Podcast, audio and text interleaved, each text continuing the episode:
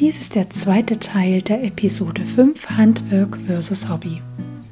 Falls ihr noch nicht den ersten Teil gehört habt, dann empfehle ich euch mit diesem anzufangen. Ansonsten viel Spaß beim Teil 2.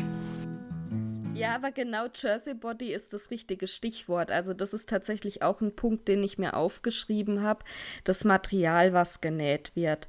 Also natürlich habe ich auch in der Ausbildung schon mal gehört, dass es sowas wie Jersey gibt. Aber niemand geht für ein Jersey, also für ein, sagen wir jetzt mal, ein Pumphöschen für Babys aus Jersey, geht niemand zum Maßschneider.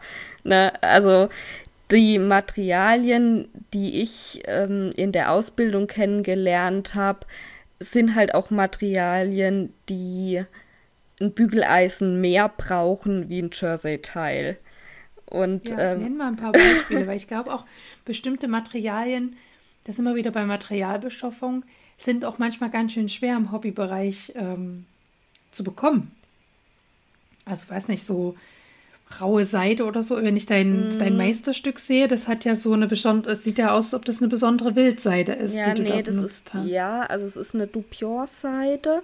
Ähm, Siehst du schon mal, Dupion-Seide, ich Also ich glaube, weniger, weniger äh, ist es das Thema, dass es nicht zu beschaffen ist. Also ich könnte jetzt etliche Quellen sagen, wo auch du als Endkunde Dupion-Seide kaufen kannst. Es ist mehr die Verbreitung. Das sind wir ja. wieder bei Nähbubble eben ähm, mm, in der Nähszene, wie sie sich gebildet hat, rund um YouTube-Videos, sage ich mal, äh, ja, spielen. Ich, ich, bekenne mich schuldig. nee, das ist doch wunderbar. Also ich finde es ganz toll, dass, äh, dass es die Möglichkeit gibt. Da, ich, ich meine das auch gar nicht wertend. Ähm, aber in dieser Nähbubble spielt eben Jersey und mit Jersey verwandte Stoffe eine große Rolle. Und dann kam ja vor, weiß ich nicht, drei Jahren oder was, diese Musselinwelle, äh, wo yeah. dann, wo es jetzt auch in allen Shops Musselin gibt. Und ähm, klassische Maßschneiderstoffe sind in dieser Bubble einfach nicht so bekannt oder nicht so relevant, sage ich mal. Ja. Und ähm, also ganz großes Augenmerk an erstmal Rohstoffen war bei uns halt Wolle und Seide und dann die verschiedensten Stoffen aus diesen beiden Materialien. Ja, ja. ja. ja. Und wenn wir schon gerade bei Stoffen sind, ihr lernt ja sicherlich auch die Aussprache der Stoffe. Ja, ich habe das gelesen, aber das ist, das ist wieder so ein Stoff, ähm, den ich in der Ausbildung nicht hatte. das eine wäre ja aus Wolle, das wäre, aber ich frage mich immer, ob es Wollwalk oder Woll, manche sagen Ach so, ja Wollwalk. Ja, nee, das heißt, also habe ich als Walk kennengelernt. Ach, dann spreche ich sogar richtig aus. aber wow. den nächsten. Das, der nächste, das, ist ja das bekannte Musselin genau. und der, der Zweitname ist ja Double-Gose, Double-Gose. Kann ich dir Man nicht sagen. Man weiß es nicht. Du weißt ich es weiß auch nicht. Es auch nicht. Nee. keiner weiß es. Nee, Irgendjemand hat es erfunden und keiner weiß es. Das kann ich dir leider auch nicht sagen. Ja. Aber wie witzig ist es, dass es Stoffe gibt, wo, kein, wo keiner weiß, wie der ausgesprochen wird, oder? Ja.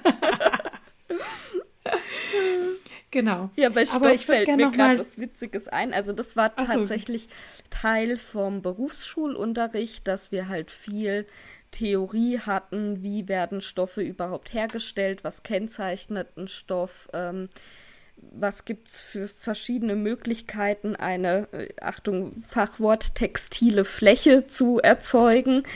Ähm, und äh, ganz, äh, ganz witzig, ähm, also Jeans gibt es nicht. Jeans ist kein Stoff. Ja, Denim ja, ist genau, Denim Begriff. ist. Hey, ich weiß was. genau, da kann man immer äh, die Leute so ein bisschen mit schocken. Also Jeans ist das Kleidungsstück, die Hose und ja. ähm, Denim ist der Stoff. genau. Ja. Und es wird auch Denim ausgesprochen und nicht Denim. Nee, Denim. Also ich kenne es Denim wird Denim. es gesprochen. Ja. Genau. ja.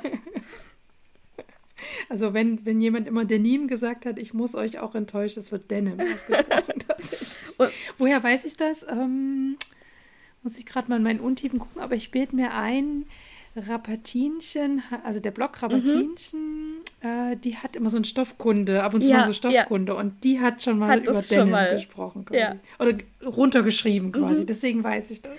Und was ja auch so ein Ausspracheding ist, was ich überhaupt nicht verstehe, wo das her ist, ähm, Satin heißt ja Satin und es gibt Leute, die Satin sagen. Ja, und ich habe immer ja. gedacht, die sagen das als Scherz. Aber nee. die denken wirklich, dass das Sateng heißt. Und mich würde mal ja. interessieren, wo das herkommt, weil man schreibt es ja, da ist ja kein, kein G. ich befürchte, ich befürchte, dass das.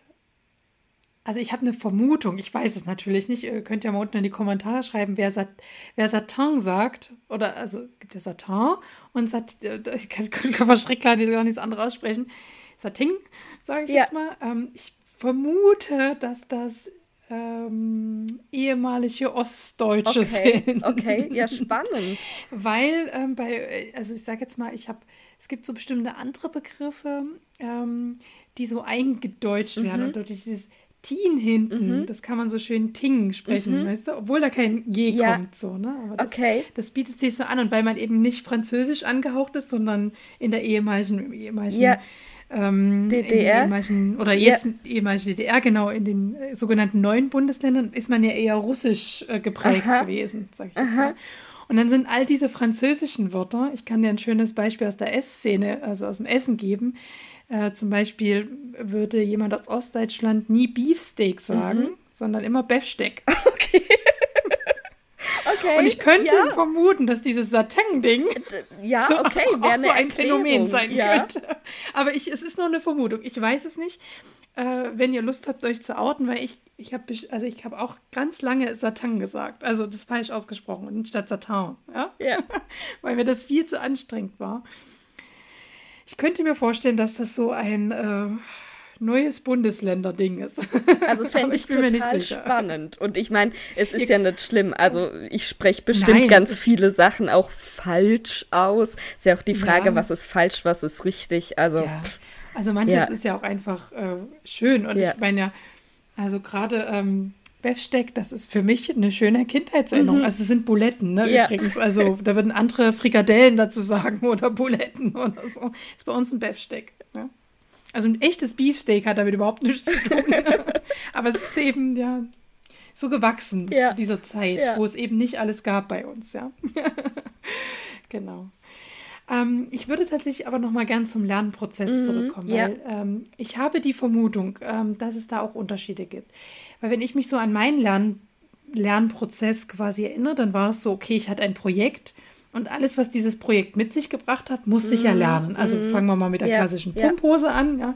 Ich musste halt lernen, den Zuschnitt die, von, der, von den Bündchen, wie man das quasi angedehnt annimmt ja. und so weiter. Also diese ganzen verschiedenen Techniken, in Anführungsstrichen, habe ich mit diesem Projekt gelernt. Wenn ich jetzt zum Beispiel wie diesen Monat mir vornehme, okay, ich habe jetzt noch nie Unterwäsche genannt, dann muss ich mir quasi die Unter, also muss ich mir quasi die Techniken, die für eine Unterwäsche nähen, eigne ich mir quasi parallel mit an.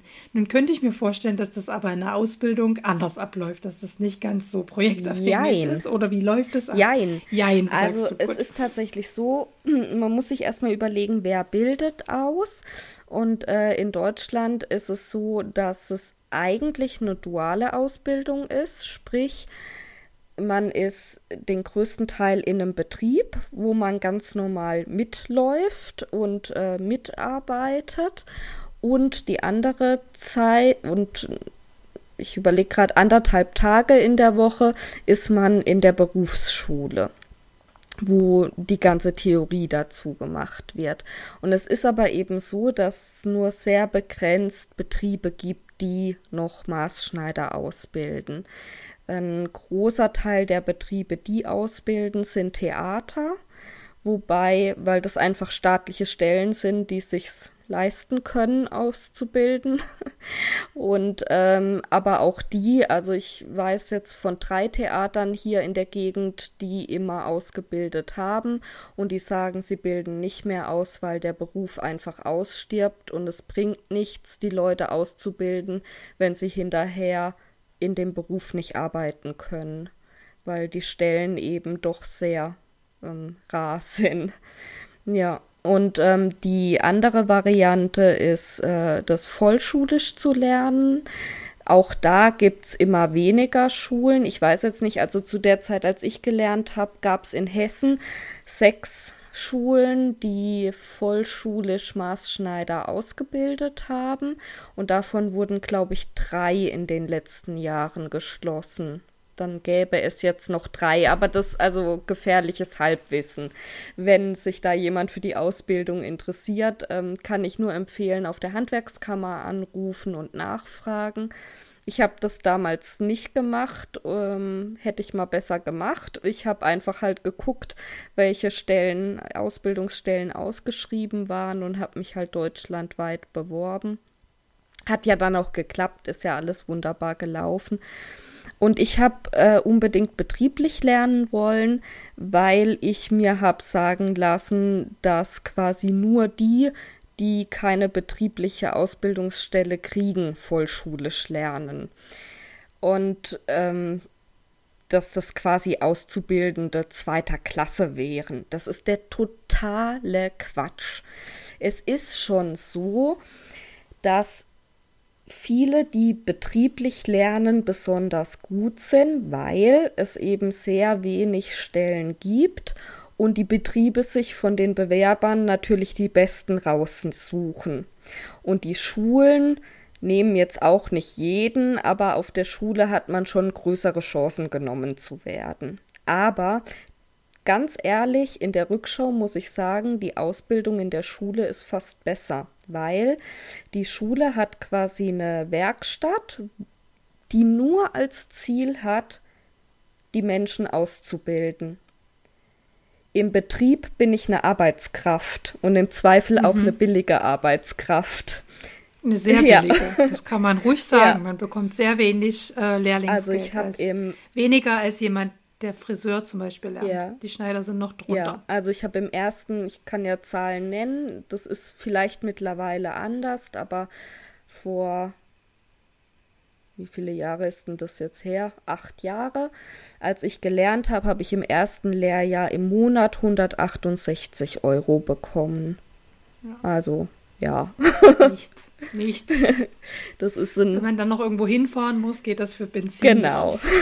genau.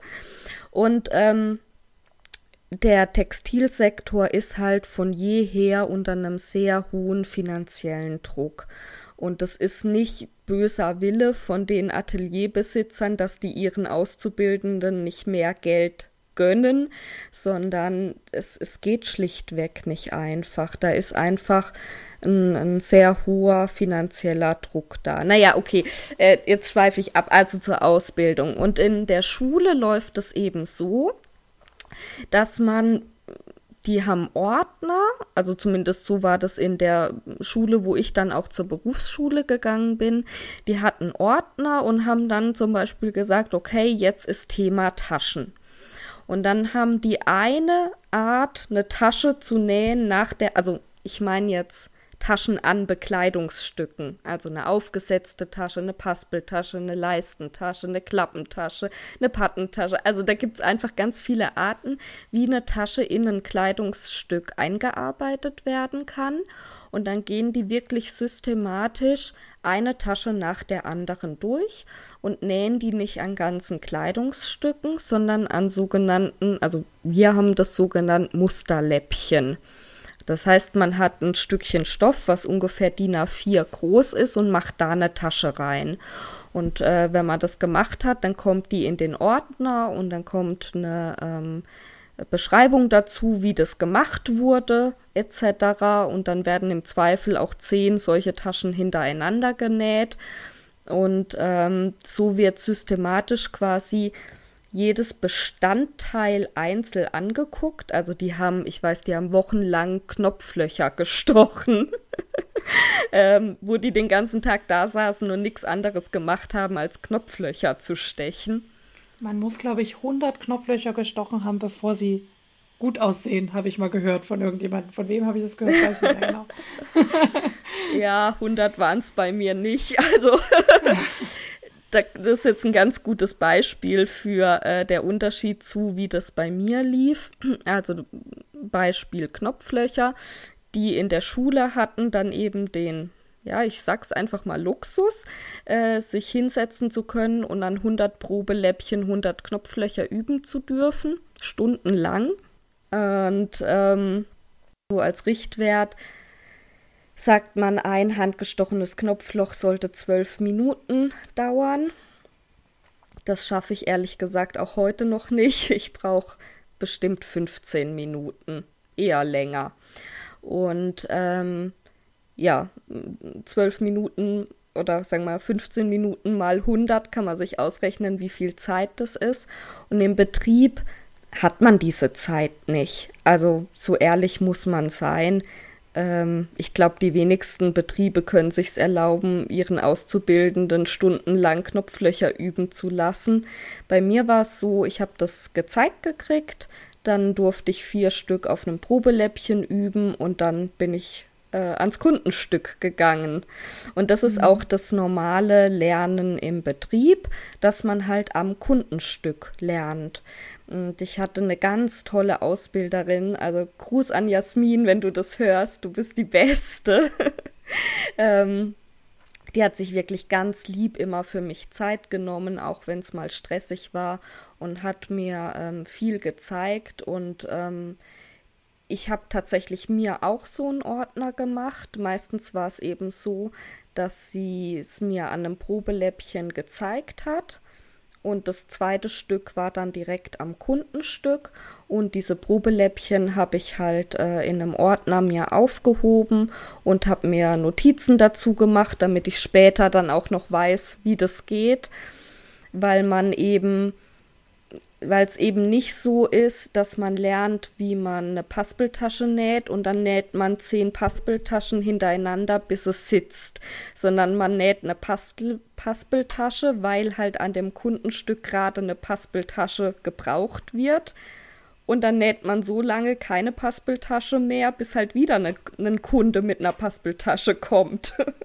so, und ähm, das kann ich also wirklich jedem Hobbyschneider auch nur ans Herz legen, der sagt, ähm, mir geht es nicht nur darum, ein fertiges Produkt jetzt herzustellen, sondern ich will auch, mir macht es Spaß, mehr übers Nähen zu lernen, sich so einen Ordner anzulegen, wo man sich ähm, einfach Muster abheftet und Notizen dazu macht, wie das ging, was man da gemacht hat. Und also ich bin aus der Ausbildung rausgegangen mit einem Ordner und ich habe mittlerweile vier. Das ist auch ein mhm. stetiger Prozess, weil man lernt, ja. also erstens gibt es unendlich viele Techniken und es gibt auch für jede Technik unendlich viele Varianten. Und ähm, das finde ich ist total wertvoll ähm, da so ein Fundus zu haben, ein Repertoire zu haben, aus dem man schöpfen kann. Und ich glaube, das macht auch mh, mm, für mich oder ist, glaube ich, auch ein Unterschied zwischen einem Hobbyschneider und einem sehr guten Hobbyschneider oder eben jemandem, der das gelernt hat. Ich will jetzt nicht sagen, jeder kann, aber ich doch, ich glaube, jeder kann, und ich meine das jetzt positiv, nicht, nicht despektierlich, ähm, äh, anhand von einem YouTube-Video, was einem Schritt für Schritt irgendwas zeigt, das nachmachen. Und das ist ganz, ganz mhm. toll. Also ich, ich finde finde es genial in unserer Zeit, dass eigentlich jeder alles lernen kann, wenn er sich traut und wenn er den Willen hat und sagt und ein gut eben ein gutes Video oder einen guten Lehrer, der einen da an die Hand nimmt und Schritt für Schritt alles zeigt. Und man ist dann aber natürlich immer an dieses eine Video oder diese eine Anleitung gebunden. Und wenn man sagt, ja gut, jetzt hätte ich aber gerne das gleiche, bloß ein bisschen anders, dann fängt es an, dass man eigenes Wissen braucht. Und je mehr man sich da aneignet, desto freier wird man. Und meine Art zu nähen ist, dass ich gar keine Vorlage mehr brauche. Ne, ich kaufe keine Schnittmuster und ich, ich natürlich habe ich Inspirationsquellen, aber ich bin in der Umsetzung völlig frei. Mhm. Ja. Ja, ja. Und ich glaube, das ist tatsächlich von vielen Hobbyschneidern auch ein Ziel, sich loszulösen von den Schnittmustern. Ja. Was ja etliche Bücher, die dazu erscheinen, ja auch zeigen, ja. wie kann ich Schnittmuster verändern, wie kann ich sie so verändern, das ist ein ganz neues Kleidungsstück, genau. also nicht genau. nur anpassen an meinen Körper, genau. das ist ja ein ja. Schritt, ein wichtiger Schritt, aber dann gibt es ja schon Bücher, die zeigen, wie kann ich ein Schnittmuster so weit verändern, also wie kann ich ein Basic-Schnittmuster mir quasi erschaffen, aus dem ich alles weitere, ja. Ne, also wie stell oder wie erstelle ich einen Grundschnitt, wo ich immer wieder sehe, dass teilweise auch Lehrbücher gekauft werden, die ihr wahrscheinlich in, in der Lehre quasi bekommen habt, äh, wo sich quasi Hobbyschneider für sich Lehrbücher holen ja. und eben danach äh, sich Grundschnitte zum Beispiel erstellen, um sich eben zu befreien von mm, diesen Vorgaben, mm. von diesen Designvorgaben. Ja. Ne? Äh, und das, ja, das zeigt auch nochmal, ne, umso länger jemand näht und bis jetzt habe ich nur Frauen kennengelernt, ähm, es tut mir leid, alle Herren, Herren habe ich da noch nicht kennengelernt, ähm, die, wo die Kinder auch schon ein bisschen größer waren, wo es die Kinder sich haben nicht mehr benähen lassen, wo dann dieses wo dieser nächste Schritt quasi gekommen ist. So, jetzt habe ich zwar schon mal eine Bluse nach Schnitt XY genäht und wahrscheinlich schon die dritte Bluse nach ja. Schnitt XY, aber jetzt geht es darum, mir also ein, einen perfektionistischen Schritt weiterzugehen. Mm, mm, so. ja. Das finde ich auch immer sehr spannend zu beobachten und ich habe da riesen Respekt davor, tatsächlich sich ein, mit im Lehrbuch zu Hause hinzusetzen und rein von dem, was da steht, ja. quasi zu lernen. Ja. Währenddessen ja in der Schule und auch du ihr habt ja auch das Lehrbuch gehabt, aber da gab es ja immer noch jemanden, der euch ja auch gelehrt Natürlich. hat, was, und man, was da drin steht. Und man darf ja. nicht vergessen, also ich habe drei Jahre lang nichts anderes gemacht, als das zu lernen. Und als ja. Hobbyschneider macht man das ja nebenbei als Hobby. Also ja. die allermeisten haben Kinder, haben Beruf, haben eigentlich einen Fulltime-Job nebenher, also haben einen Fulltime-Job und das Nähen läuft nebenher. Bei mir war es ja andersrum. Ne? Ja, ja. Also das ist wirklich, ähm, ja, darf man nicht vergessen, dass, ja. dass es nicht umsonst eine dreijährige Ausbildung ist. ja. ja, auf jeden Fall. und der Meister noch mal zwei Jahre drauf. ja. Ich gucke gerade so meine meine Fragen durch und ich sehe, wir haben schon ganz viel besprochen. Also ich hatte auch noch so dieses Thema Rangehen an bestimmte Schwierigkeiten, aber dazu hast du jetzt auch schon viel berichtet, quasi, dass ähm, man im Handwerk auch mit Probeläppchen arbeitet. Also was ja. im Stricken die böse Maschenprobe genau, ist, ist beim Handwerk eben das Probeläppchen. Ja. ja wo verschiedene Techniken geübt werden. Wir hatten schon über das Knopfloch als Besonderheit gesprochen und das Futter einstaffieren bzw. einnähen, dass es da Unterschiede gibt zwischen dem, was man so in Schnittmusteranleitungen findet und dem, was im Handwerk stattfindet. Dass dann eben entsprechend keine Wendeöffnungen oder sowas entstehen. Ähm, und tatsächlich wollte ich noch auf ein was hinaus. Ähm, ähm, weil ich könnte mir vorstellen, wenn du jetzt in der Schneiderei gelernt hast, dass Kunden sicherlich ja auch, wenn die dort ein Kleidungsstück bestellt haben und es sollte aus irgendeinem Grund kaputt gegangen sein, dass sie zu euch gekommen mhm. sind mit dem Kleidungsstück. Mhm. Könnte ich mir vorstellen, mhm. dass sie das jetzt nie irgendeiner Änderungsschneiderei mhm. gegeben haben, ja, sondern zu euch mhm. zurückgebracht haben.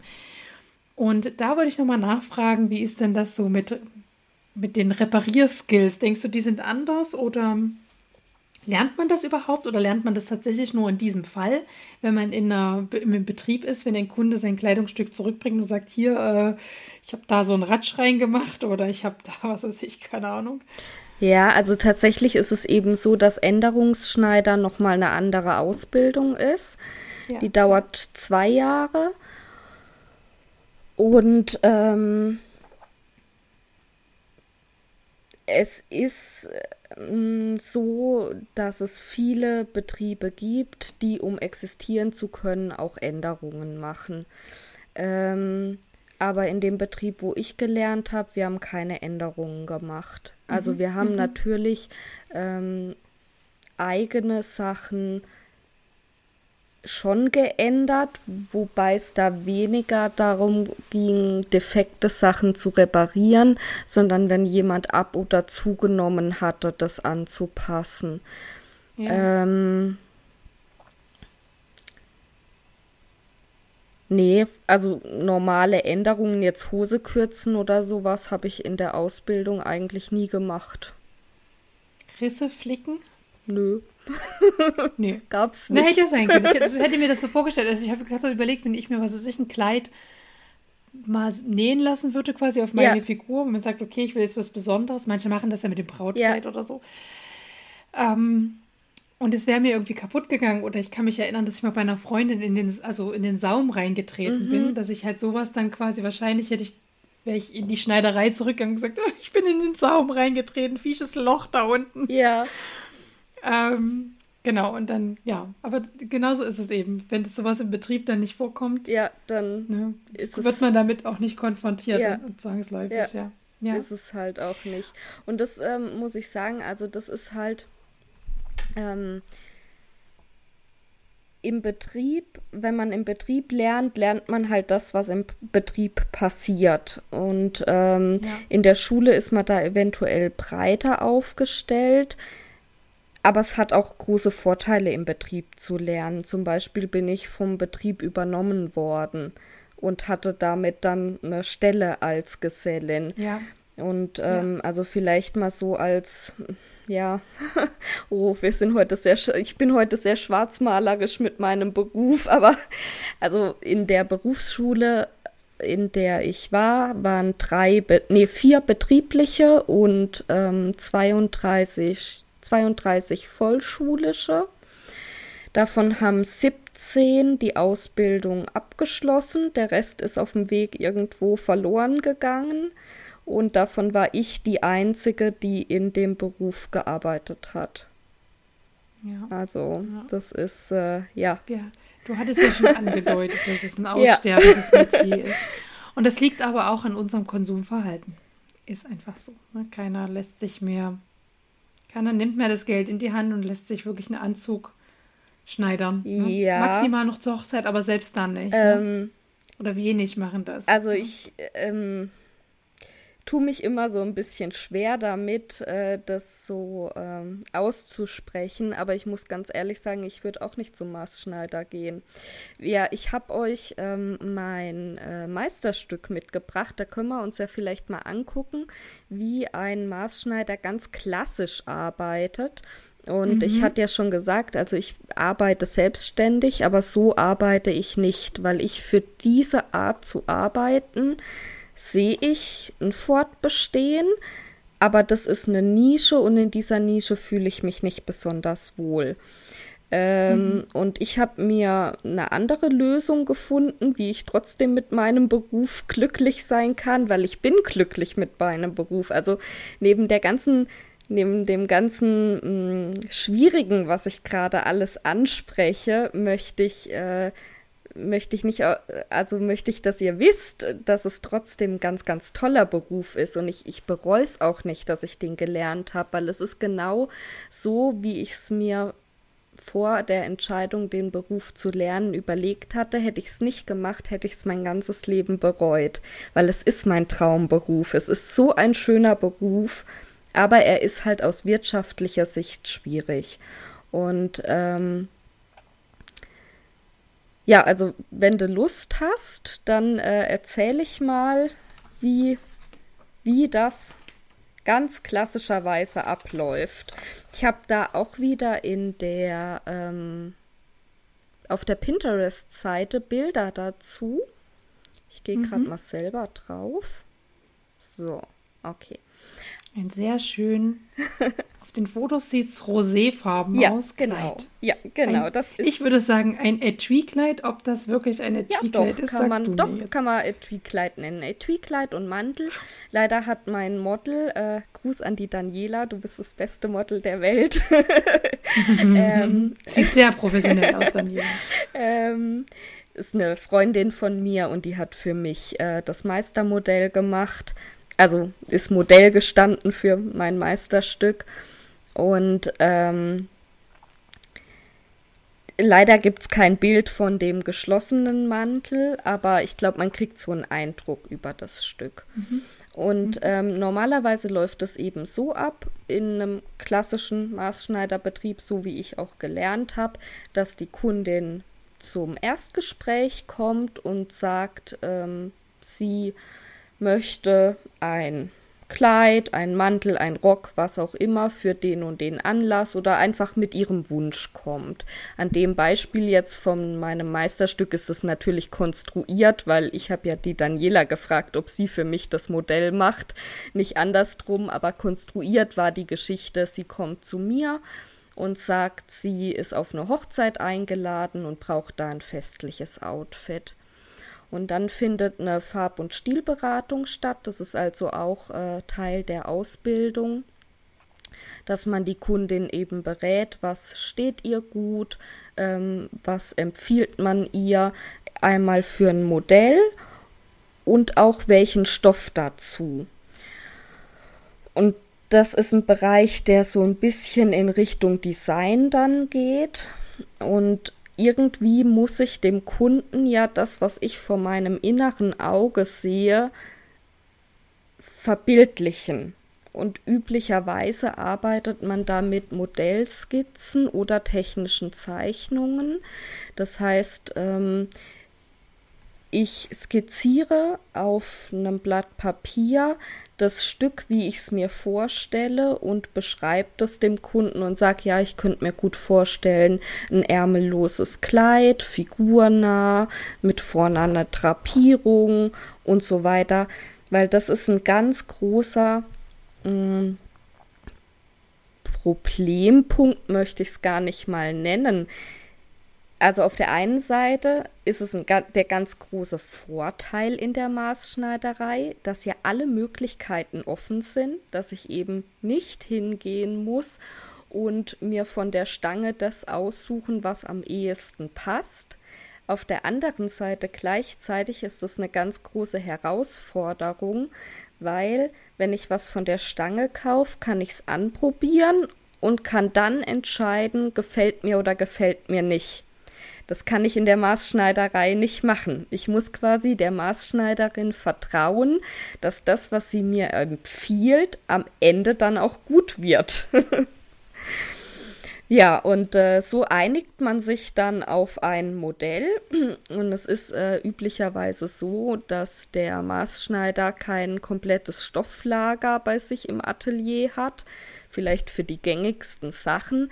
Aber normalerweise arbeitet man dann mit Farbkarten. Da habe ich auch ein Bild reingepackt. Das ist jetzt zum Beispiel meine Lieblingsfarbkarte von der Dupior-Seite. Das sind, ich glaube, 150 Farben von ein, also dieser Stoff, aus dem das Kleid ist, den gibt es bei dem Händler, wo ich den beziehe, in 150 Farben. Und ähm, anhand dieser Farbkarten sucht man dann das passende raus, dann wird das Material bestellt. Ähm, Ah, so, aber vorm Bestellen äh, wird noch Maß genommen. und das ist vielleicht auch ein ganz spannender Punkt. Also als Maßschneider arbeite ich nicht mit fertigen Schnitten, sondern ich mache für jeden Kunden anhand seiner Maße einen Individualschnitt. Und ähm, da reicht es nicht, nur drei, vier Maße zu nehmen. Also üblicherweise, wenn ich ein fertiges Schnittmuster habe, dann ähm, wird meistens Brust, Taille, Hüfte gemessen. Damit käme man, wenn man einen Schnitt selber zeichnet, nicht besonders weit. Und da äh, möchte ich eine Empfehlung aussprechen, und zwar die Maike Rentsch-Bergner von Crafteln. Die hat auch einen ganz tollen Podcast die sich eben auf, ähm, ich weiß nicht, kennst du sie? Mhm, ich kenne ja. sie, Frau Krafteln. Genau, Frau. Krafteln, die sich eben speziell um ähm, äh, Schnittanpassung kümmert und die beschreibt unseren Körper immer gern als Globus. Und um, um die Orte auf diesem Globus beschreiben zu können, brauche ich Längen- und Breitengrade. Und genauso ist es beim Maßnehmen auch. Also zum Beispiel jetzt für das ähm, Meisterstück habe ich knapp 20 Maße genommen, ähm, die mir ganz genau sagen, wie dieser Körper aussieht. Und da vielleicht einfach mal als Beispiel, was ich immer in meinen Kursen ähm, bringe, um, um zu veranschaulichen, dass ein Brustumfang allein eigentlich nichts hilft. Also wenn ich jetzt sage, ich habe einen Brustumfang von 90 Zentimetern, dann weiß ich noch nicht, ob die Brust hoch oder tief sitzt. Ne? Also es sagt mir je nach Größe desjenigen, der benäht wird, ähm, bringt mir dieses Maß eventuell nichts. Und es sagt mir eigentlich auch wenig über den Körper aus. Es sagt mir, dass der Körper an der Stelle 90 cm Umfang hat. Das kann jetzt aber bedeuten, dass das eine Kundin ist, die sehr sportlich ist, die einen breiten Rücken hat und eine kleine Brust. Oder es kann heißen, dass es eine zierliche Person ist mit einer großen Brust. Und beide brauchen ja. einen unterschiedlichen Schnitt.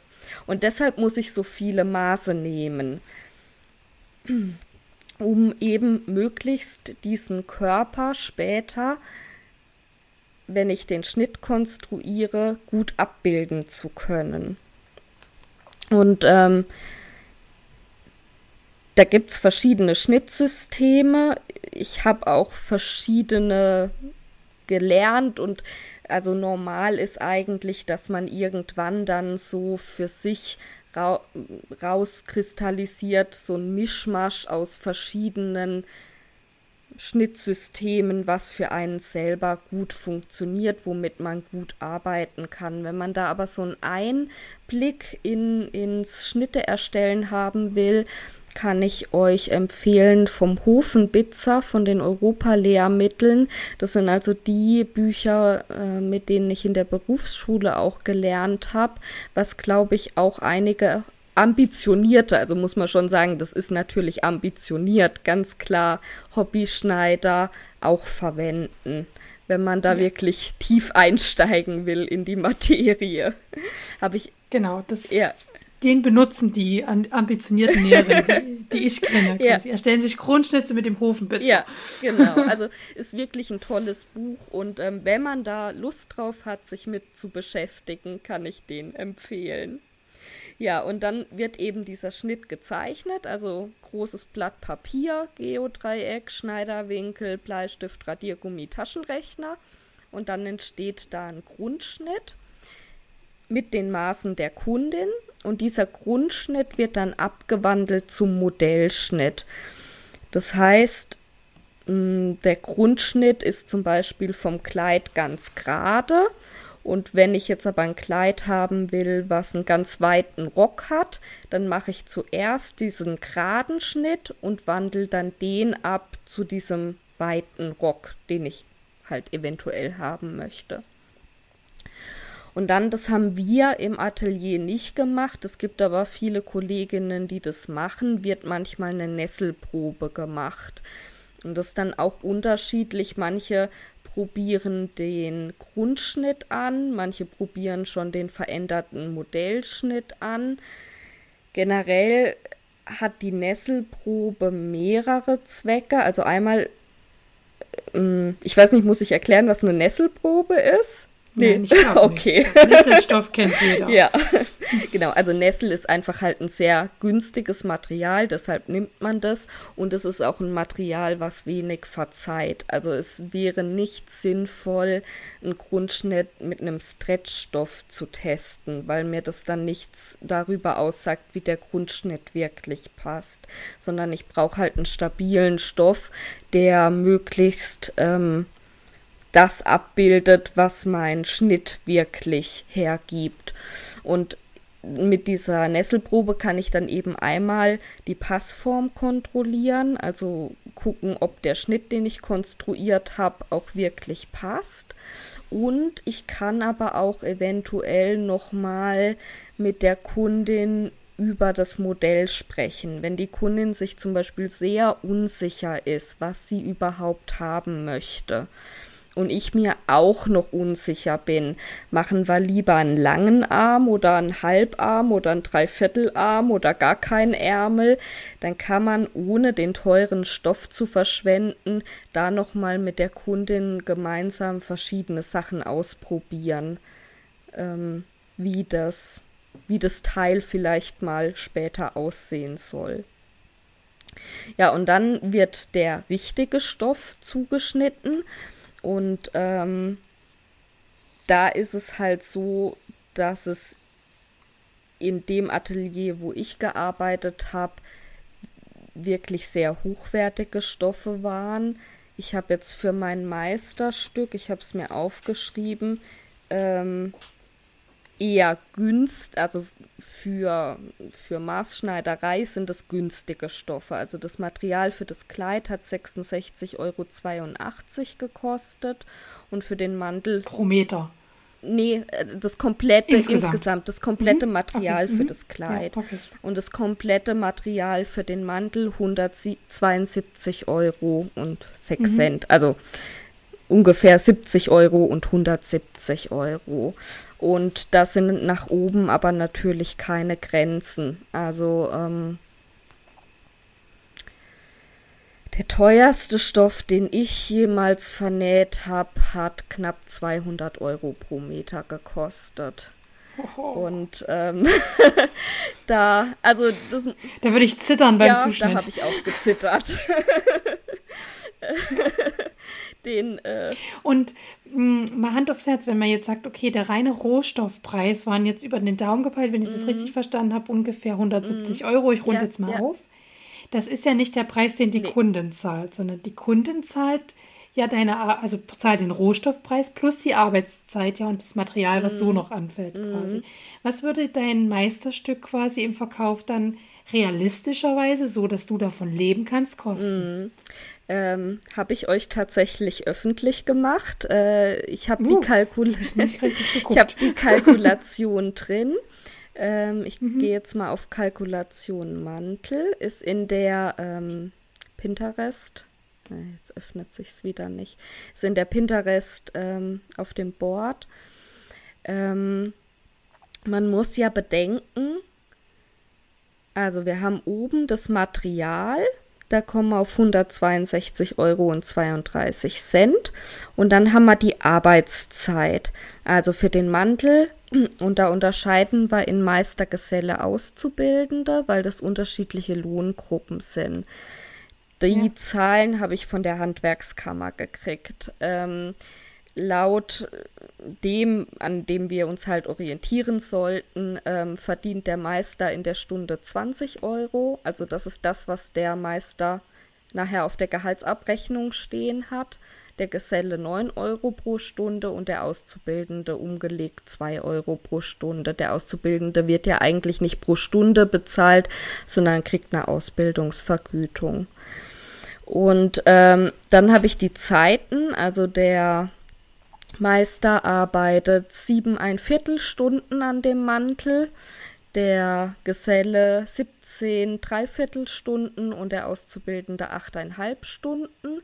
Und da kommt dann raus, dass die zusammen Lohnkosten von 121,75 Euro, 321,75 Euro haben. Und wenn wir jetzt Material- und Fertigungskosten zusammenrechnen, dann hätte äh, dann hätten wir einen Preis, zu dem wir das Stück aber auf gar keinen Fall verkaufen dürfen, weil es muss Miete bezahlt werden es muss Strom bezahlt werden, es gibt ähm, Nebenkosten von den Löhnen, wie zum Beispiel die Krankenversicherung, die ähm, äh, Rentenversicherung, Rentenversicherung müssen genau, das weißt du ja als werden. Selbstständige alles, genau. was da noch dazu alles kommt. eingewirtschaftet werden. Genau.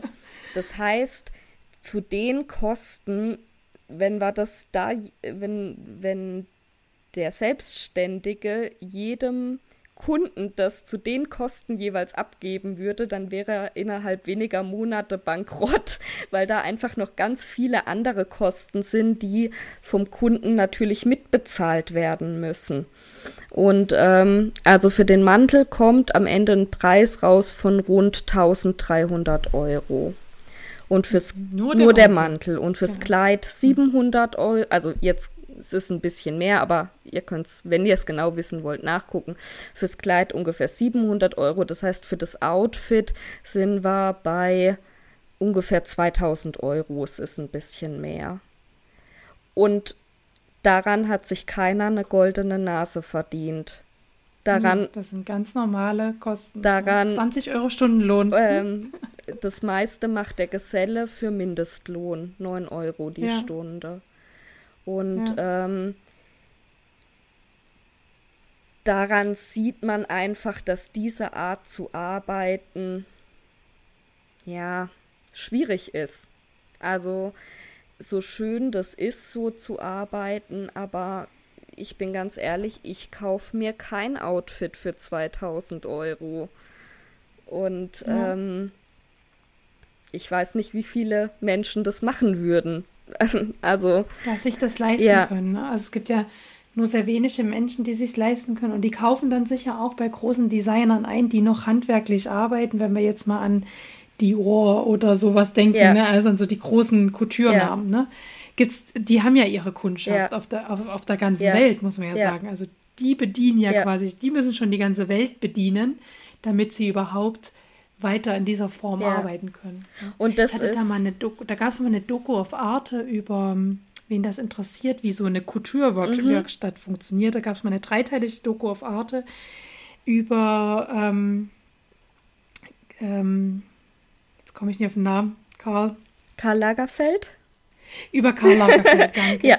Und äh, der hat ja ganz lange ähm, äh, in Paris quasi als Stammdesigner ja. gearbeitet und über diese ganze Werkstatt und sein Design und über die verschiedenen Berufe, die es da gibt, quasi in so einer ganzen ja. Werkstatt, haben die halt eine dreiteilige Doku auf Arte. Das gibt es noch bei YouTube. Ähm, ich hoffe, ich vergesse es nicht, euch zu verlinken. Da kann man dann mal, kann man einfach gucken, wie wird Couture-Mode erstellt und die Kleider gingen für Zehntausende ja, von Euro raus. Ja, ne? Also, ja, ja. Und also sind wir im fünfstelligen Genau Bereich, wie du ne? sagst, also da gibt es einen Kundenstamm und ähm, es gibt auch nach wie vor Ateliers, die so arbeiten und teilweise auch sehr erfolgreich. Aber man muss sich halt bewusst sein, dass das ein, eine bestimmte Art von Klientel ist, die sich das leisten kann und will. Und in dieser Welt habe ich mich nicht so wohl gefühlt. Und ja, so, Und so gern ich so arbeite, also rein vom Handwerklichen toll, aber war für mich dann auch relativ bald klar, da sehe ich meine berufliche Zukunft nicht. Und ähm, da muss man dann halt kreativ werden und ich glaube, das können wir Maßschneider und gucken, wo ist meine Nische, wo äh, finde ich ein Klientel, was, wo ich mich wohlfühle und denen ich was bieten kann, was für die einen Mehrwert hat, was sie aber auch bezahlen können. Und da ist zum Beispiel ein großes Standbein von mir, dass ich Nähkurse gebe. Ja. Ne? ja. Das hat auch was mit meinem Beruf zu tun und macht mir auch große Freude. Und ähm, da gibt es ein, ein, ein, eine Nachfrage danach. Ja. Ja, ja. Die ambitionierten Hobbyschneider. ja. Ja, genau. Und ähm, aber ich habe dich unterbrochen. Ja, wir sind total. Ähm, also die Kundin hat inzwischen, weiß inzwischen, was sie möchte. Genau. Anhand des Ausschnitt, Farbe und alles festgelegt worden und dann gehst du an die Arbeit. Genau. Und das wäre jetzt, also bis dahin, das ist alles Meisterarbeit. Und ähm, das Zuschneiden ist dann auch Meisterarbeit. Also die Meisterin, im, es ist ja meistens, oder so wie ich es äh, empfinde, doch meistens eine Frau. Ähm, hat den Schnitt gemacht und ähm, hat jetzt den Stoff vor sich liegen und schneidet den zu. Und dann wird das übergeben an die Auszubildende. Und die Auszubildende heftet jetzt alles von Hand, weil es wird eine erste Anprobe geben und die der schwierige Spagat bei der ersten Anprobe ist, dass man einerseits noch möglichst viel Raum für Veränderungen lassen möchte, aber auf der anderen Seite auch was zeigen möchte oder was anprobieren möchte, was einem eine Vorstellung vom fertigen Teil gibt. Und ähm, deshalb wird beim Zuschneiden mit unterschiedlich viel Nahtzugabe gearbeitet. Also an manchen Stellen kann man einfach nur einen Zentimeter Nahtzugabe lassen, weil man das Teil sonst nicht vernünftig anprobieren kann. Dann stört diese große Nahtzugabe immer. Und andere, an anderen Stellen lässt man drei, vier Zentimeter Nahtzugabe, damit man noch die Möglichkeit hat, was zu verändern. Und dann wird alles von Hand geheftet. Und die Kundin kommt zur Anprobe und es wird anprobiert und man hat schon mal einen Eindruck davon, wie das Teil fertig aussehen wird und ob es passt und wo es noch verändert werden muss. Und man kann auch viel noch ausprobieren. So, also zum Beispiel die Taschen würde man in dem Stadium niemals schon einnähen, sondern man hat dann so einen kleinen Streifen, der eine Tasche simuliert und dann kann man ausprobieren, wollen wir die höher, weiter rechts, weiter links. Man hat also noch ganz viele Möglichkeiten, auf die Gestaltung und die Passform einzugehen. Und ähm, wenn diese Anprobe, die macht wieder die Meisterin, gelaufen ist, ähm, dann wird das komplette Teil wieder auseinandergenommen. Das heißt, alles, was bis dahin war, hat nur dazu gedient, zu kontrollieren, ob das Teil gut passt. Und dann wird es wieder auseinandergenommen und liegt wieder so vor einem, wie es da lag, als es zugeschnitten wurde. Und dann kommt der Schnitt wieder ins Spiel, dann werden die Änderungen, die in der Anprobe besprochen und gesteckt wurden, in den Schnitt übertragen und nochmal sauber auf dem äh, abgerichteten Teil eingezeichnet. Und dann kommt die Gesellin ins Spiel, die näht dann das Stück so weit eigentlich fertig. Also dann wird auch das Futter zugeschnitten, dann werden die Taschen reingemacht. Ähm, dann wird das Teil mehr oder weniger fast fertig genäht, aber es bleiben noch Kleinigkeiten zurück. Zum Beispiel die ganzen Handarbeiten, also die Säume ansäumen, die Knopflöcher, die Knöpfe, ähm, das Futter einstaffieren. Solche Dinge würde man noch nicht machen. Dann wird eine zweite Anprobe gemacht, wo nochmal eventuell Kleinigkeiten verändert werden. Und deshalb sind eben diese, diese abschließenden Handarbeiten noch nicht gemacht, damit man zum Beispiel nochmal ins Futter reinkommt, um da nochmal Kleinigkeiten gut ändern zu können. Und ähm, nach der zweiten Anprobe, wenn dann also auch diese Kleinigkeiten korrigiert wurden, kommt dann meistens wieder die Auszubildende ins Spiel und die macht dann die Handarbeiten, die einfach sehr lange dauern, zum Beispiel das Futter reinstaffieren oder Knopflöcher stechen etc. Und dann käme die Kundin zum letzten Mal, das Teil wird übergeben und die Rechnung wird übergeben, steht jetzt hier auf meinem Spickzettel. Da haben wir ja gerade schon drüber gesprochen. Genau, das hatte ich mir halt das hatte ich mir halt als Punkt aufgeschrieben, dass ich da einfach gerne ehrlich drüber reden möchte, wie diese Preise zustande kommen. Also erstmal, wenn man, wenn man jetzt nichts vom, mm, vom Nähen versteht wobei unsere oder deine Zuhörer ja was vom Nähen verstehen, die haben da wahrscheinlich schon eher eine Vorstellung. Aber wenn man jetzt so als totaler Laie hört, das soll 2000 Euro kosten, sage mal, also äh, im Laden kriege ich das. Kriege ich ja bei Pico und ja. Kloppenburg für 300 Euro so ähnlich quasi. Ja, ne? genau. Äh, was soll das so, dass da einfach äh, ein Verständnis dafür da ist, wie solche Preise zustande kommen. Dass es nicht ist, weil hohe Stundenlöhne da sind, sondern weil einfach diese einmal diese traditionelle Art zu nähen sehr viel Zeit braucht und aber auch die Tatsache, dass man Einzelanfertigungen so viel Zeit braucht. Und das ist zum Beispiel ein Schritt, den viele Kolleginnen machen, dass sie sagen, okay, wir machen keine Einzelanfertigungen, sondern wir machen kleine Serien. Das heißt, sie denken sich ein Modell aus, Etui, Kleid, Daniela. Und dann gibt es dieses Etui-Kleid Daniela, schon immer auf die eigenen Maße aber dieses ganze, dieser ganze Schritt von der Modellentwicklung fällt schon mal weg. Und da spart man echt irre viel Zeit und man kann viel rationeller arbeiten. Und da kommen dann schon wieder ganz andere Preise raus, wenn man einfach sagt, okay, ich mache keine Einzelanfertigung, ich mache Kleinserien. Mhm. Aber eben, das ist so dieses ganz traditionelle, so wie ich es gelernt mhm. habe. ja. Ja, und man nimmt sich Zeit für die verschiedenen Schritte. Ja. Ich finde es sehr spannend, oder was für mich heute nochmal neu war, ähm, dass ihr quasi auch ausgebildet werdet, entsprechende Farb- und Stilberatung mhm, ja. zu geben.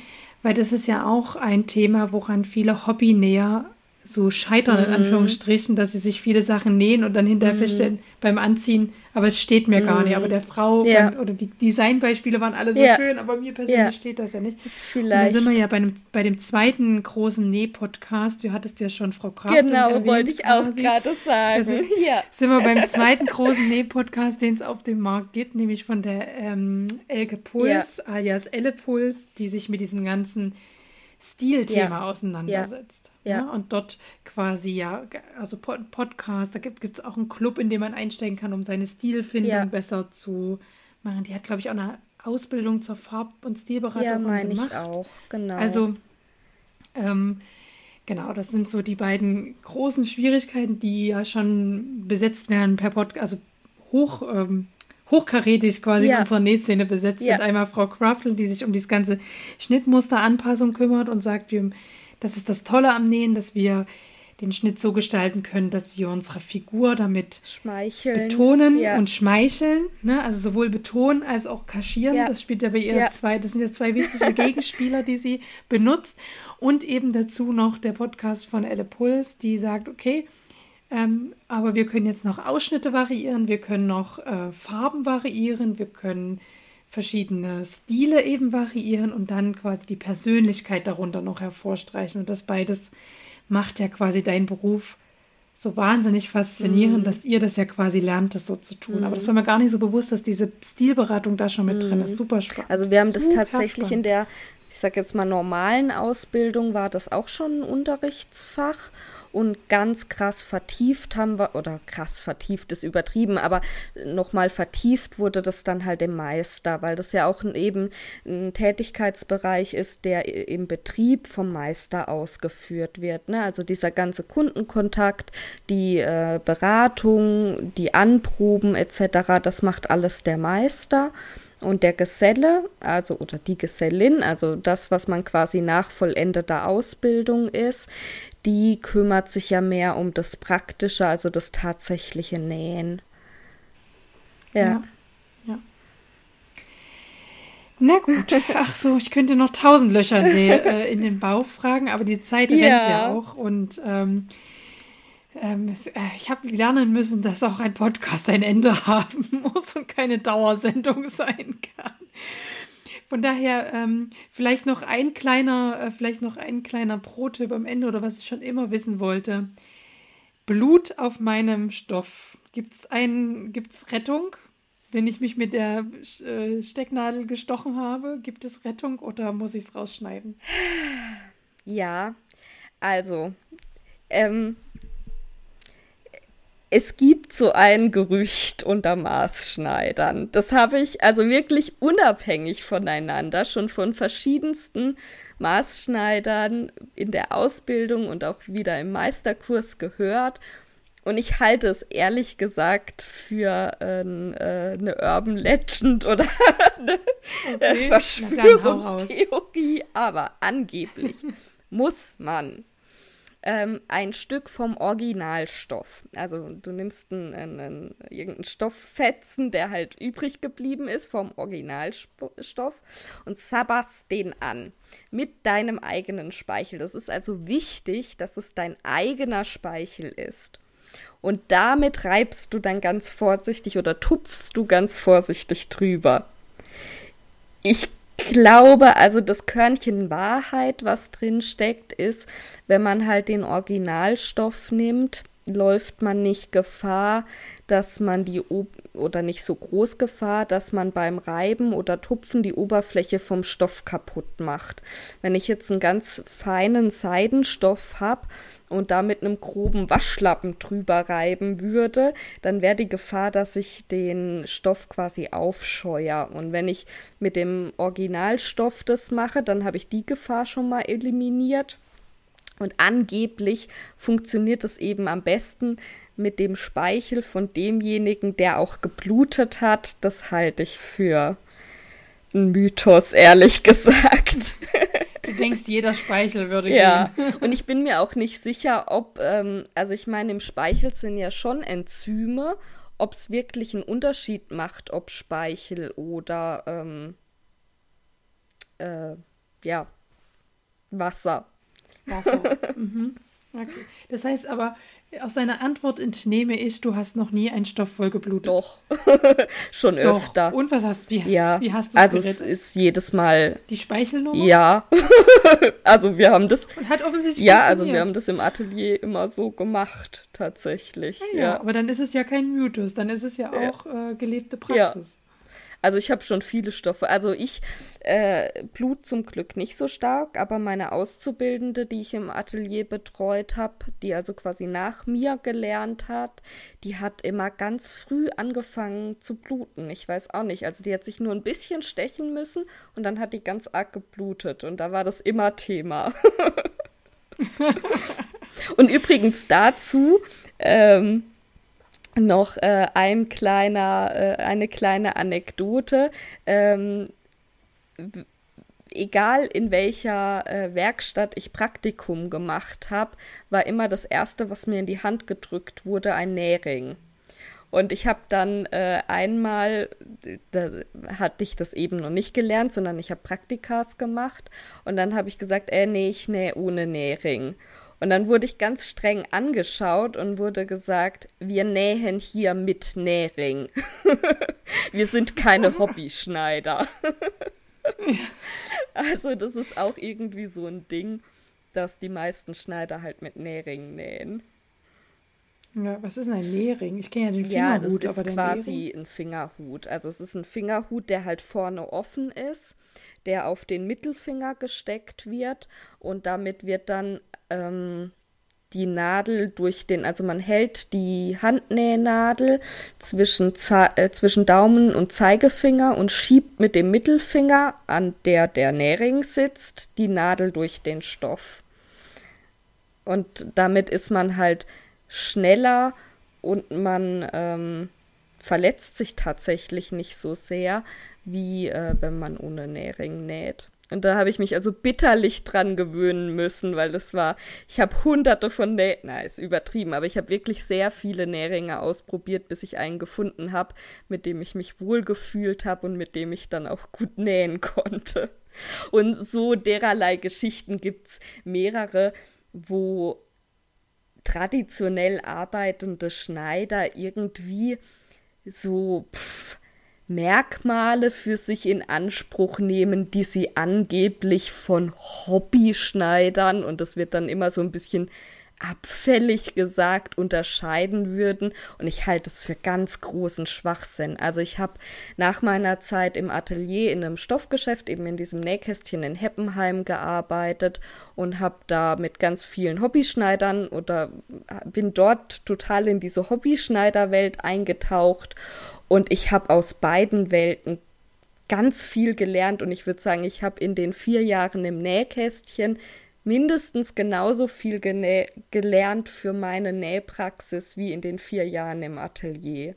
Also das ist einfach ähm, die Augen offen halten und überall neugierig sein und nicht sagen, meine Methode ist besser als deine, sondern sagen, wow, interessant, du hast eine andere Methode.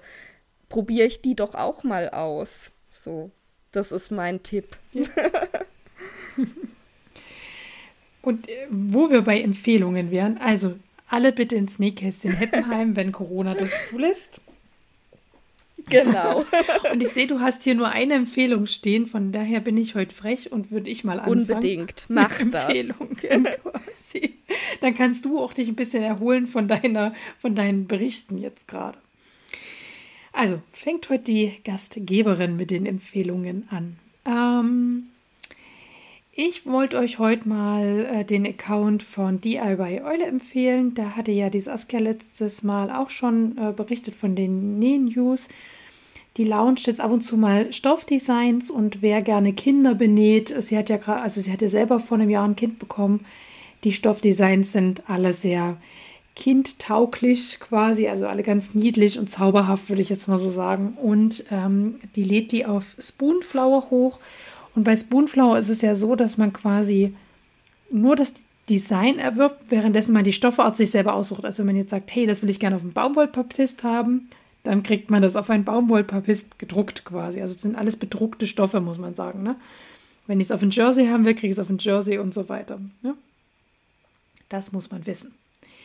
Genau, und in dem Zusammenhang, das ist quasi so ein, ein Punkt hier, aber in, in den Show Notes, hat sie auch ähm, den neuen Badeleika von Alles für selber mache, ich hatte es vorhin schon mal angedeutet, ähm, beworben ähm, aus 100% recycelten Meeresabfällen. Und da gibt es auch eine große Auswahl, also ich finde eine recht große Auswahl an verschiedenen Motiven und alles so maritim angehaucht, was ja passend ist, sage ich jetzt mal, für Bademode. Und das hat mich doch sehr fasziniert. Genau. Und die Karin hat, ich habe erst Fieberthermometer gelesen, aber das wird nee, nicht Fieberthermometer das heißen. Ist das, das wird wahrscheinlich Fiberthermometer. Genau. ja, genau. Erzähl du mal zum Fiberthermometer.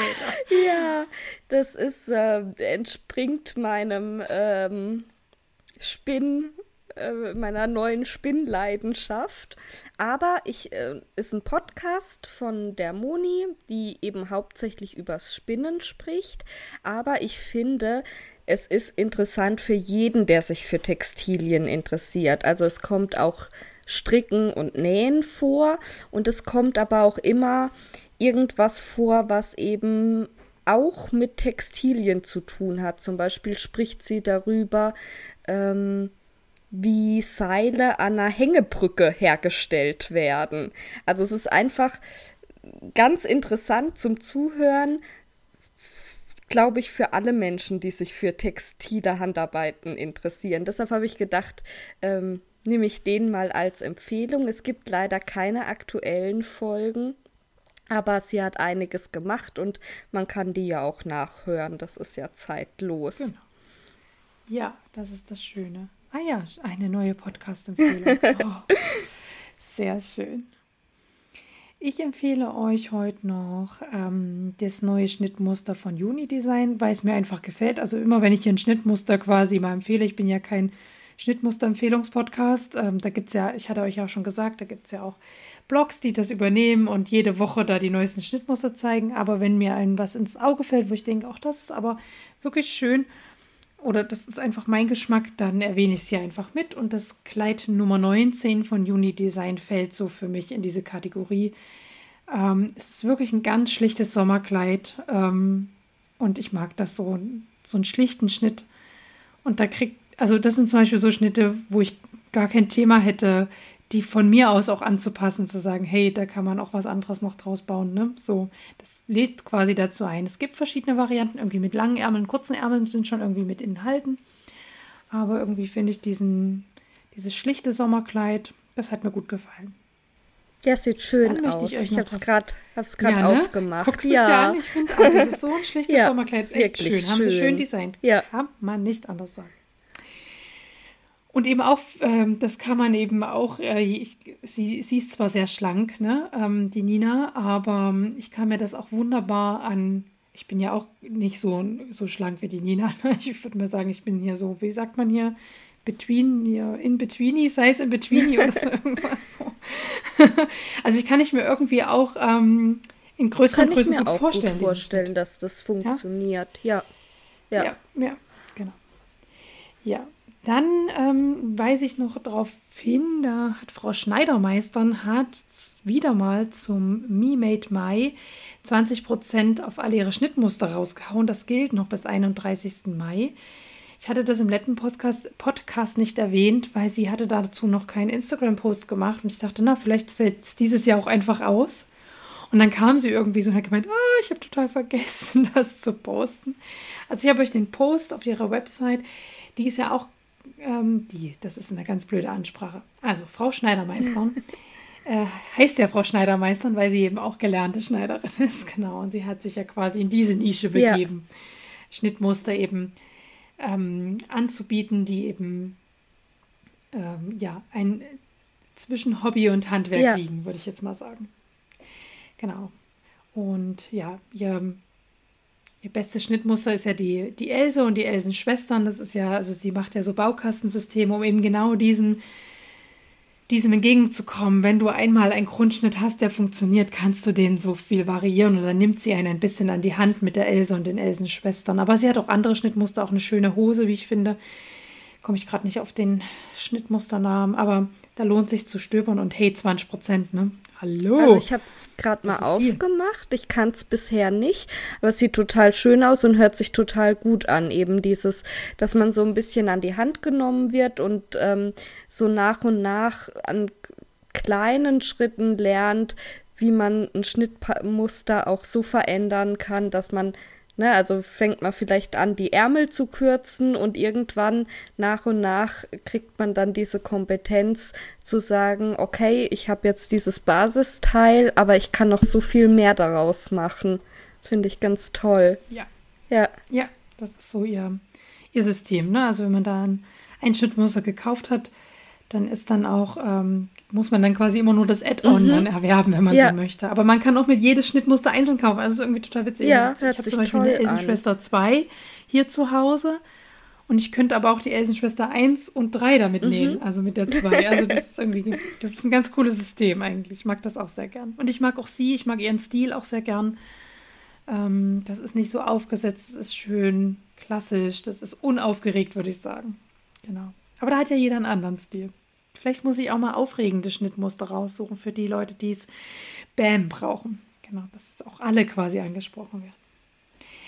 Dann äh, ver verlassen wir die Stoffe und das Schneidern. Ähm, ich hatte ja schon Rock de Wool erwähnt, also eine Handfärberin, die ich sehr schätze. Ähm, bringt auch dieses Jahr wieder einen äh, sogenannten Yarn-Club raus. Das ist quasi spezielle Färbung, die man vorher nicht kennt. Also man kauft, wenn man so möchte, die Katze im Sack. Die Katze im Sack. hofft, Aber Katzen gefällt. sind alle süß. Ähm. Also egal welche Katze da im Sack ist, da kommt immer was Gutes raus, oder? genau, bei ihr finde ich sehr charmant. Ähm, na gut, wenn man ihren Stil kennt, weiß ja. man ja auch ungefähr, was einen erwartet. Und bei ihr finde ich sehr charmant, dass sie sowohl Neulinge als auch schon gekonnte gut berücksichtigt, weil ihre Garnpakete oder ihren Garnclub gibt es immer in verschiedensten Größen. Diesmal in vier Größen. Das heißt, man kann wirklich mit wenig Geld das mal ausprobieren und gucken, ist das was für mich? Ist das was Schönes, so überrascht zu werden oder mag ich es vielleicht dann doch nicht? Und die, die quasi schon kennen und quasi schon jeden Garnclub mitgemacht haben, die können dann bis XXL, also wirklich alle Färbungen und alle Mini-Stränge mitnehmen. Ne? So, das kostet natürlich entsprechend Geld. Aber das ist das ähm, Schöne bei ihr, finde ich. Ne? Und sie macht immer diese Mutbilder, also wo man so ein bisschen in die Richtung gucken kann, was weiß, die Färbungen in so welche gehen, ne? Richtung ne? also, könnte es gehen. Ja. Genau, ja. genau, dass man gucken kann.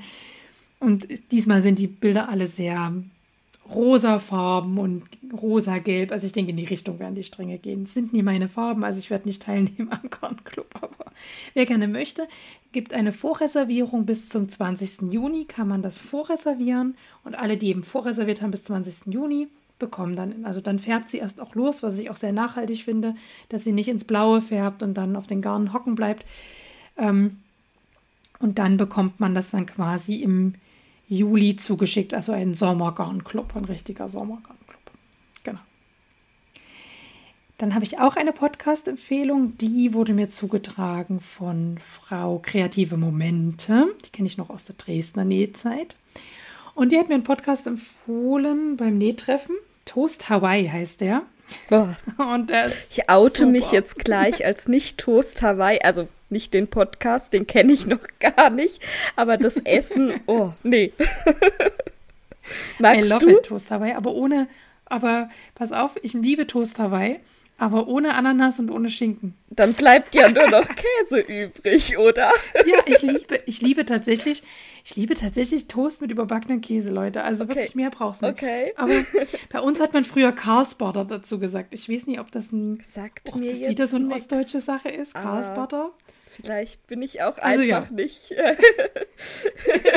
ich denke, das könnte auch was ja. Ostdeutsches sein. Aber Toast Hawaii ist tatsächlich ein Podcast und ich wollte mir die Namen der Moderatorin merken, wo eine sehr sympathische Moderatorin, deren Namen mir gerade wieder mal nicht einfällt, aber ihr könnt das ja nachlesen, ähm, bekannte pers deutsche Persönlichkeiten interviewt und aber nicht so nach dem Lebenslauf interviewt, sondern nach den Ess-Lebenslauf interviewt. Also was hat deine Mutter früher so gekocht? Was kochst du so gerne? Wie läuft es ab, wenn man bei dir zu Gast ist? Mit was würdest du mich bekochen?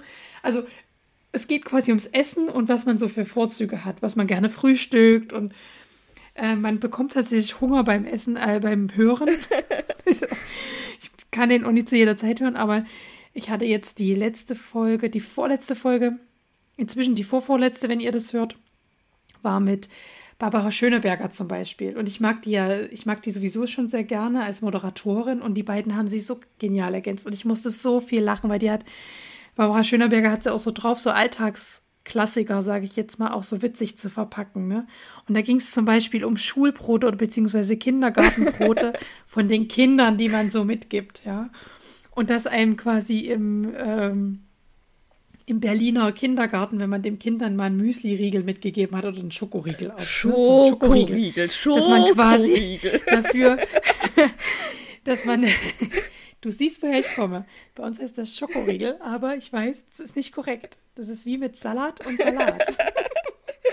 nein, nein, ich habe ich hab tatsächlich äh, äh, nicht wegen deiner Aussprache, sondern weil, wie kann man einem Kind einen Schokoriegel mitgeben? Ein Schokoriegel, genau darum geht es eben. Sie muss dann stramm stehen bei der ja, Kindererzieherin ja. und sich rechtfertigen dafür, dass das Kind einen Schokoriegel mit dabei hatte. Und, ähm, und ich musste so lachen, weil ja genauso läuft. Ich hatte mal meinem Kind auszusehen ein Schokobon zu Weihnachten aus dem Adventskalender früh, weil es früh den essen wollte Mutter. Und das Kind kam wieder, weil es ja Corona, das heißt, wir sprechen ja, ja gerade mit den Erziehern, nee. Das Kind kam wieder, zeigte mir den Schokobons und sagte, die, die sprechen ja die Kindererziehung mit Vornamen mhm. an, ich sage jetzt den Vornamen nicht, aber die sowieso hat gesagt, wir dürfen keine Schokolade mit in die Kita bringen. Es ist ein Schokobon. Ich habe ja keine Tafel Schokolade. Also, ja. Und ich musste ja. so lachen. Also, das, das, also die Folge hat mich schlussendlich gecatcht. Ich bin gerade bei der Folge mit, ähm, jetzt komme ich wieder nicht auf den Namen. Also bei der nächsten Drauf-Folge mhm. bin ich jetzt quasi gerade. Und ähm, ich mag es sehr gerne und ich danke für die Empfehlung ähm, von äh, Kreative Momente. Also es lohnt sich auch ein Blick auf den Instagram-Account und den Blog natürlich. Aber vielen Dank nochmal für diese Empfehlung.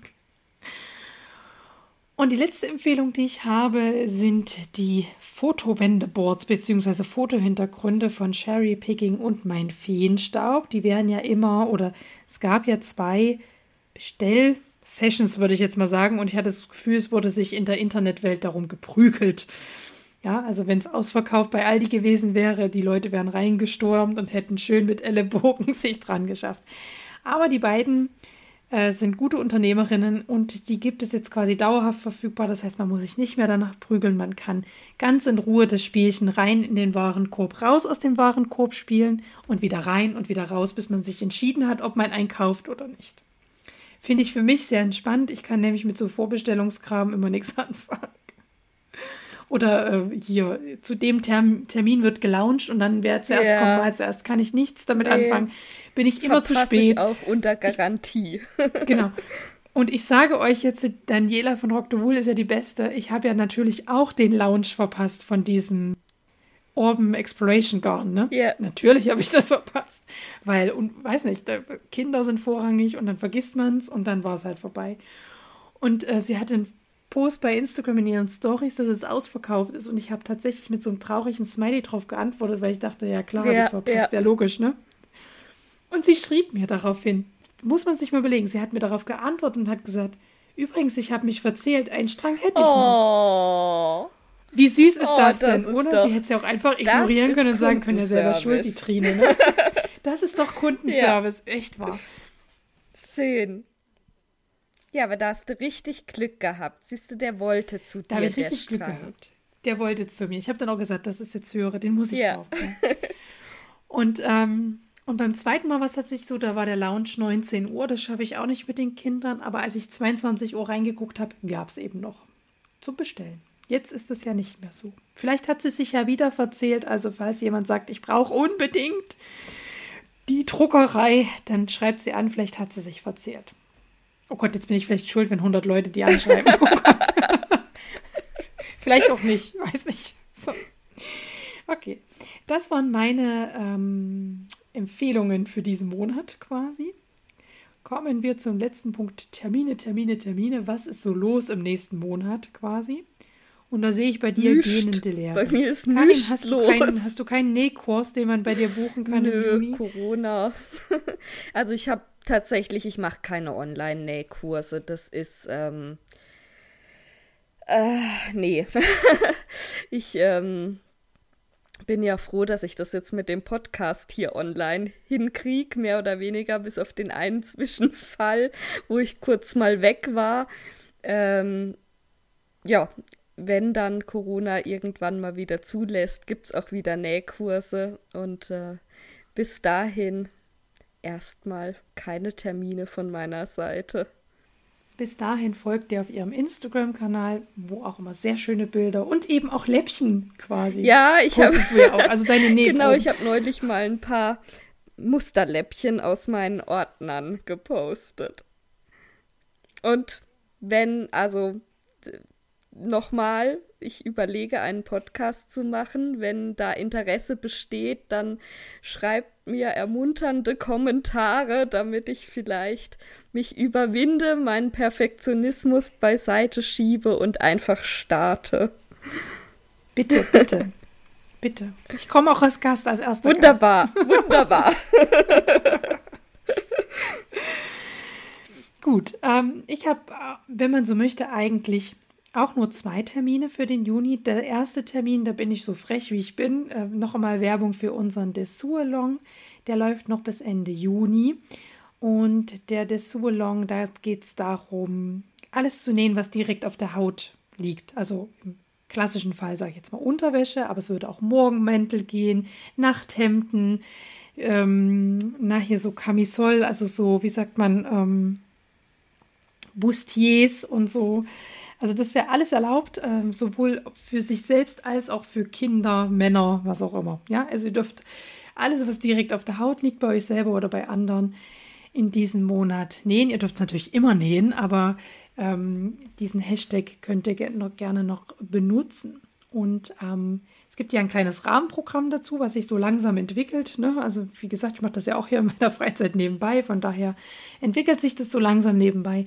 Und jetzt am 29. Mai wird auch auf Instagram ein Live-Talk sein mit der Katrin. Das ist übrigens auch ein Grund, ja. Karin, warum bei dir sich immer das T eingeschummelt hat. Ich habe nämlich parallel mit Katrin und mit Karin geschrieben und es war, ich sag's euch Leute, ich habe mich noch nie so beim E-Mail-Schreiben blamiert. Also wirklich, ich habe ständig irgendwelche Ts reingeschummelt, wo keine reingehören und weggelassen, wo sie hingehören. Also es war, ja, mm, ich, äh, ja, na gut.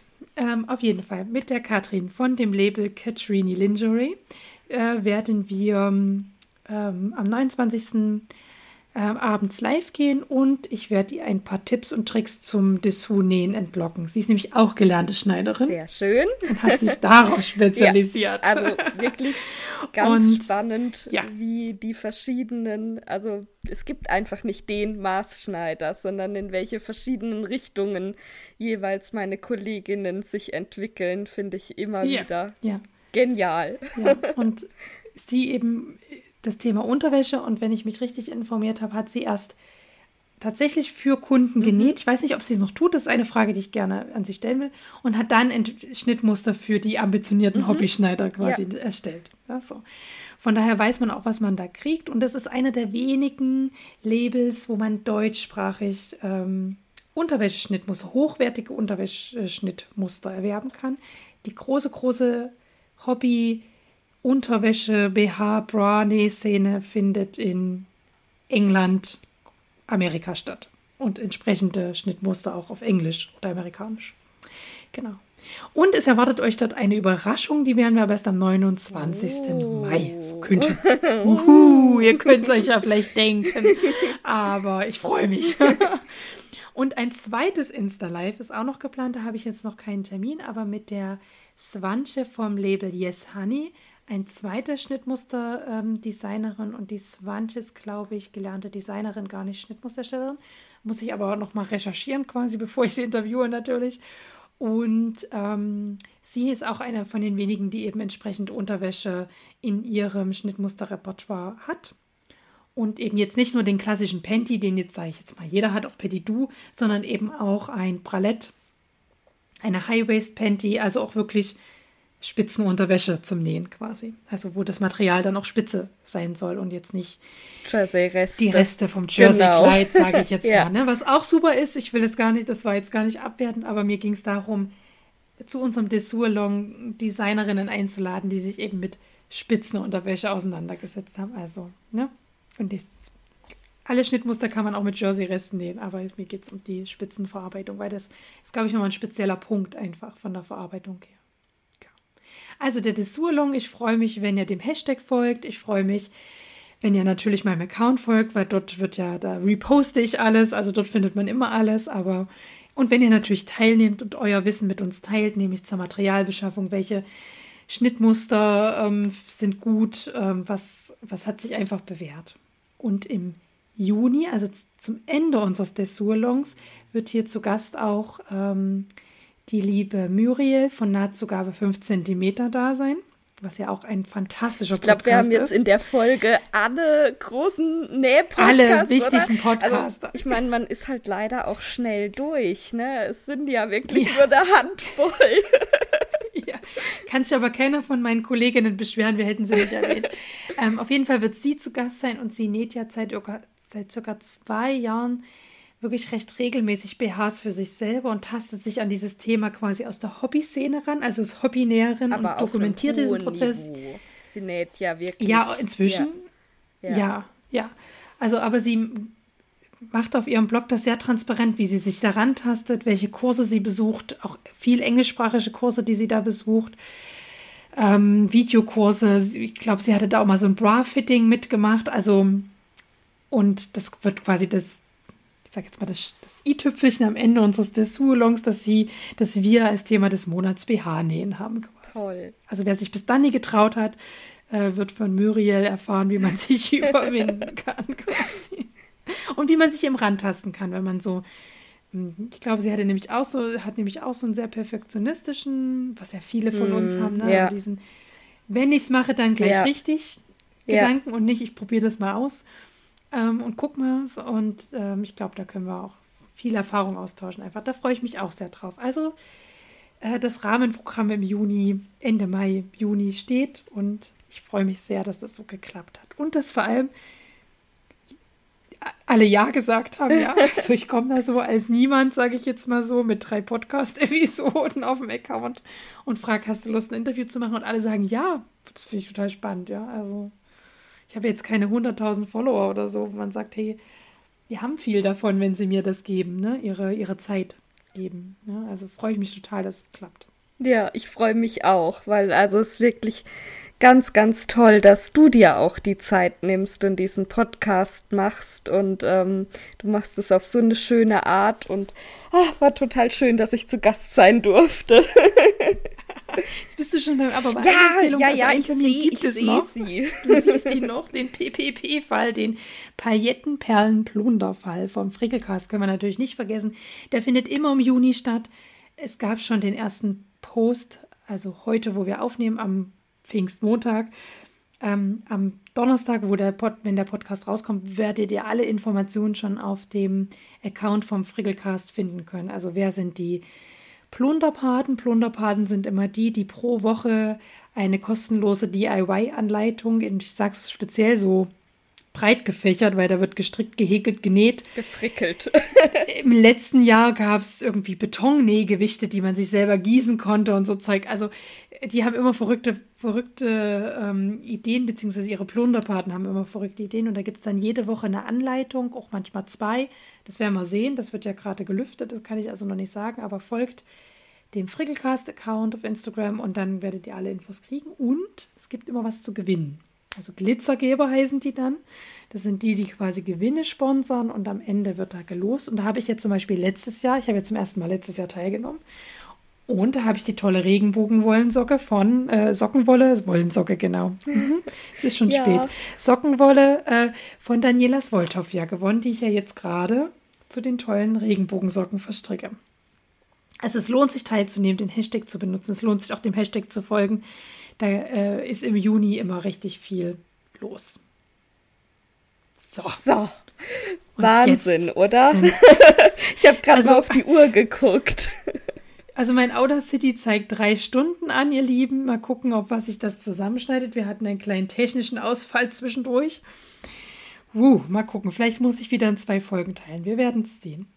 Liebe Karin, ich danke dir für deine Zeit. Ich danke, dass du meine Gästin warst. Ja. Es war sehr schön mit dir. Ich habe viel gelernt. Wir haben viel gelacht. Das freut mich auch immer. Und bitte, bitte, bitte, mach noch einen Podcast. Ich will auch entspannt auf dem Sofa liegen und einen Podcast konsumieren. Bitte. Ich kann dich nur ermutigen, ja, also wenn du irgendwelche Fragen hast, wie man das verbreiten kann und wie das funktioniert mit dem RSS-Feed und dem ganzen Gedönse ich gebe dir gerne Oh ja, das wäre super. Das sind tatsächlich jetzt noch so die letzten Hindernisse, die ich noch überwinden muss. Und ähm, war jetzt schon mal toll, heute Gast in deinem Podcast zu sein. Da ist schon mal die erste, so die erste Hemmung, meine Stimme anderen zu präsentieren, ist jetzt schon mal gefallen. Das ist, glaube ich, ganz gut. Vielen, vielen Dank. Ich werde, wenn der Podcast rauskommt, eine kleine Umfrage in meinen Stories machen, wer alles dafür ist, dass wir einen eigenen Podcast machen. Oh ja, wunderbar. Dann werden wir mal das Stimmungsbild der Zuhörerinnen und Zuhörer abfragen. Und ich bin mir sehr sicher, dass alle wollen, dass du einen Podcast machst. Also vielen, vielen Dank für deine Zeit und schön, dass du hier meine Gästin warst heute. Gerne. Dir auch danke. Tschüss. Vielen Dank fürs Zuhören heute. Wenn euch der Podcast gefällt, dann würde ich mich über ein Abo freuen und über eine positive Bewertung auf iTunes und Spotify. Vielen Dank, bis bald, eure Claudia. Thank you.